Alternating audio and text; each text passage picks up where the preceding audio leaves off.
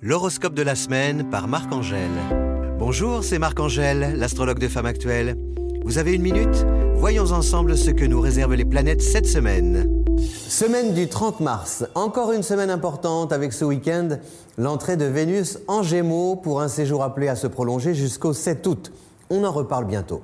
Avant cela, Vénus occupe toujours le terrain euh, de son signe fétiche, à savoir le taureau un terrain propice à s'aimer souvent, longtemps et énormément en douceur, dans une ambiance aussi romantique que constructive. Super pour acheter, vendre, déménager, installer son bonheur ailleurs, à l'endroit de son choix.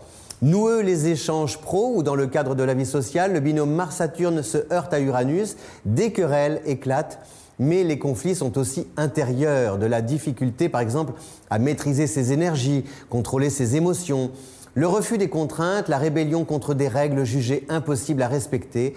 Les décisions bouleversent des situations bien établies. Vous avez peut-être l'impression d'être moins libre, d'où ces réactions impulsives qui obligent à rediscuter. Mais restons optimistes.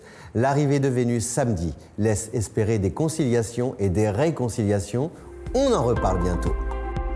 Merci pour votre écoute.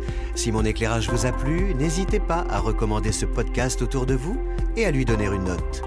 Rendez-vous dans une semaine pour un nouveau ballet des planètes.